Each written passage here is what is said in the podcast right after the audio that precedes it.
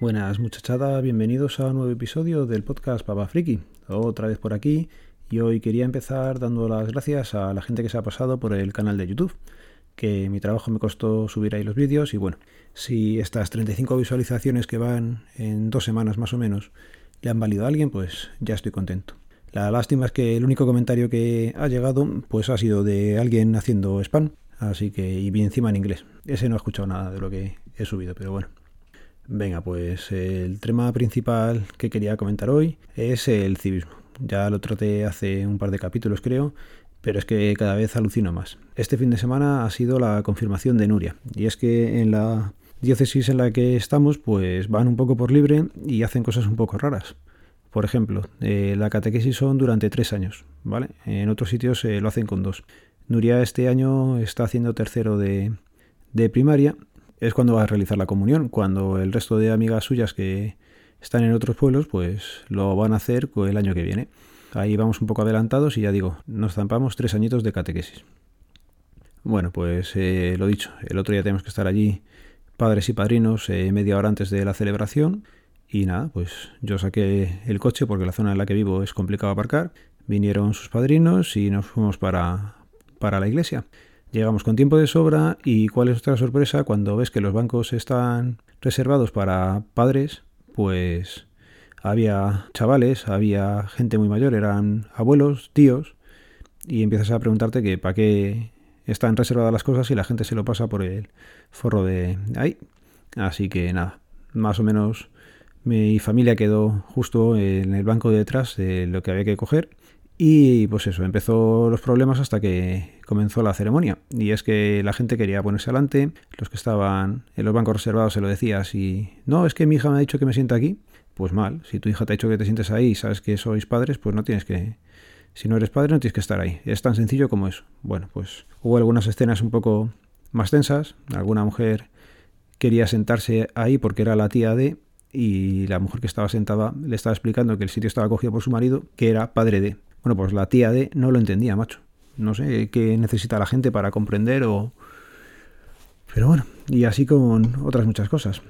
Más cosillas que os comento de la ceremonia, que resulta bastante, bastante raro. En medio de la ceremonia me dice Laura, mira, aquel de allí está con el móvil. Digo, hombre, con el móvil estábamos todos en algún momento. No, pero es que se estaba directamente jugando con, no sé, algún juego tipo PUB Mobile o lo que fuera. Se había echado por encima del móvil el abrigo para que le tapara un poco y se tiró prácticamente toda la ceremonia así. Oye, pues si no quieres estar, no estés y nadie te obliga. Vete a la parte de atrás. No, encima no cojas un banco que era reservado para padres para ponerte a jugar, macho. Es que eso ya... Pero bueno. Sigue la ceremonia y empiezan por lo que son las confirmaciones de, de la gente. Que tampoco entenderé muy bien porque cuando hacen la confirmación de la gente, los padrinos van al lado del que se va a confirmar, van con una mano apoyada en cada hombro bueno, pues eh, le dicen el nombre eh, con el que se bautizaron en su día al cura y el cura dice unas palabras. ¿Qué palabras dice? Pues prácticamente no las oímos porque el coro empezó a cantar y no se oía nada de la ceremonia. Eso, bueno, pues hablaremos con el catequista y se lo comentaremos en su momento. El tema es que la gente pues se acercaba hacia fotos y vídeo, que hasta cierto punto es normal. Los padres pues más o menos permanecíamos en el sitio en el que nos habían asignado, pues que los familiares se acerquen y hagan la foto por los laterales y así todo el mundo lo ve. Bueno, pues había gente que lo hacía por los laterales y no molestaba, gente que lo hacía por el medio y te tapaba la visión. Y ya para más Inri, el que se había levantado, en este caso concreto era familiar del que estaba antes con el móvil, se fue al lado nuestro, a donde estaba su familia en los sitios de padres, y ¿qué hizo? Pues reproducir el vídeo con sus santos pies, poniéndoselo a los familiares que nos habían levantado. Entonces, Qué casualidad, justo para los del coro y tenemos al hombre del vídeo con el volumen a toda leche dentro de la iglesia enseñándoselo a los otros. Son cosas surrealistas, macho. Yo no sé, empiezas a buscar la cámara oculta porque no entiendes que, la gente sea tan dejada que pase tanto de, del prójimo y más en la iglesia. Son cosas que no, no hay por dónde cogerlo. Otra cosa, y ya está, es cosa de, del cura nuestro, les encanta el incienso, macho. Están allí con el batafumeiro ese, dale que te pego, aquello parece un concierto o cualquier sitio raro. Pero bueno, nada, eso quería comentaros sobre el tema del civismo y más en la iglesia donde se supone que el que está está voluntariamente. Si no quieres estar, nadie te va a obligar a entrar. Vete a la parte de atrás o... y mira que es grande, ¿eh? pues todo el mundo adelante haciendo cosas que no. Que no. Venga, y ya sobre esto, lo último, hablando con el cura, había gente que se confirmaba con los niños. Yo le dije que me quería confirmar con mi hija, pero me pidió estar casado por la iglesia. Ya le dije que cuando yo me confirmaba en mis años mozos no era necesario estar casado. Es más, lo hacías con 18 años y no creo que ninguno estuviera casado. Pues nada, R que que él primero me casaba y que luego ya me confirmaba. Así que nada, no me confirmaba porque el cura no ha querido hacerlo. Es más, en donde trabajo me pasé por allí, hablé con el cura y me dijo que sin problemas me confirmaba. Es cierto que le dejé el teléfono y no me llamado para iniciar ni las clases ni nada, pero bueno, en principio ya veo que es según la diócesis o según el párroco y la cabezonería que, que se le haya metido en la cabeza a ese hombre. Tema tecnología, que ya es poquillo, pues mira, si os comento. El viernes, antes de irme al trabajo, quise dejar mapeada una unidad de red en la Raspberry que apuntara al Western Digital que tengo en el salón y no lo conseguí. No sé qué leñes hice, que además, eh, bueno, sí, en el FTSAP ese, puse la línea, en teoría debería estar bien, no me iba, digo, bueno, me salió un kernel panic, que estaba en modo seguro, que tenías que, vengo, venga, apagué, quité la tarjeta, la puse en el ordenador en un momento, comenté la línea que había puesto hacia un momento y joder, ya no arrancó. Y ya no arrancó y kernel panic y si no era kernel panic 1 era otro tipo de kernel o error y que aquello se quedó en que le dabas a que te pedía que le dieras una tecla, le dabas y volvía a hacer lo mismo. Así que nada, el viernes ya no pude arreglarlo y el sábado en un momento, como me levanté pronto, pues aproveché y lo que hice fue formatear la Raspberry.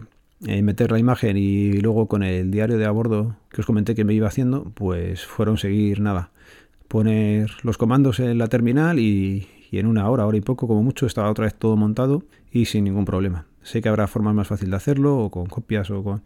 Pero vamos, así ya os digo, si empezáis de cero, ir escribiendo todo lo que vais poniendo, todos los comandos, luego repasáis, veis qué es lo que os ha funcionado y es una gozada. También el sábado por la mañana me escribió Rapegim. Había conseguido dar solución al problema que os planteé el otro día de PHP él lo hizo con otra página, es en una página donde se usan expresiones regulares. Si alguien la quiere ver, pues me la pide y se la doy sin ningún problema. Así que nada, ya hemos conseguido que el compañero mío pueda tener bien el XML, aunque luego me comentó que había un pequeño fallo, pero vamos, que era subsanable muy fácilmente. Y nada, lo dicho, muchas gracias Rapegin nuevamente por la ayuda prestada. Eres un buen tío, ya tengo un par de cervezas que habrá que tomar algún día. Y también darle las gracias a Rafa, que en uno de los últimos episodios sí me contestó también las dudas que tenía con todas las versiones que Microsoft metía del C y todo esto. Me quedó bastante claro. Ya entiendo que no hay que tocarlo. Lo que también entiendo a lo mejor es que lo podían ocultar para que el usuario normal no esté tentado de desinstalarlo. Porque mi suegro, por ejemplo, sí me ha dicho alguna vez que todo esto de aquí lo puedo quitar, ¿no? Y de ahí venía también el tema de saber por qué era aquello. Así que nada, muchas gracias Rafa, ha quedado clara la explicación. Y se me olvidaba también comentar que el otro día desvirtualicé a David Silgo, a The Geek Code. ¿Qué pasa? Que yo creo que ya nos habíamos visto, aunque no habíamos hablado en la Maratón Pod. Creo recordar haberle visto por allí. Y nada, el otro día pasé un momento por su tierra y nos tomamos algo rapidillo y pudimos desvirtualizarnos y, hablar un poquillo. Buen tío y nada, seguiremos en contacto. Y ya por último comentaros, eh, tengo ya la entrada para las JPOD de este año. En principio iba a ir en coche y al final lo he cambiado para ir en tren. Así que nada, saldré viernes por la mañana hasta domingo por la mañana que me vuelva prontito para casa. Ya en otro podcast o en otros audios os iré explicando un poco más qué intención tengo con las JPOD, ¿vale? Y nada, lo dicho. Un saludo, nos vemos, nos leemos, nos escuchamos. Adiós.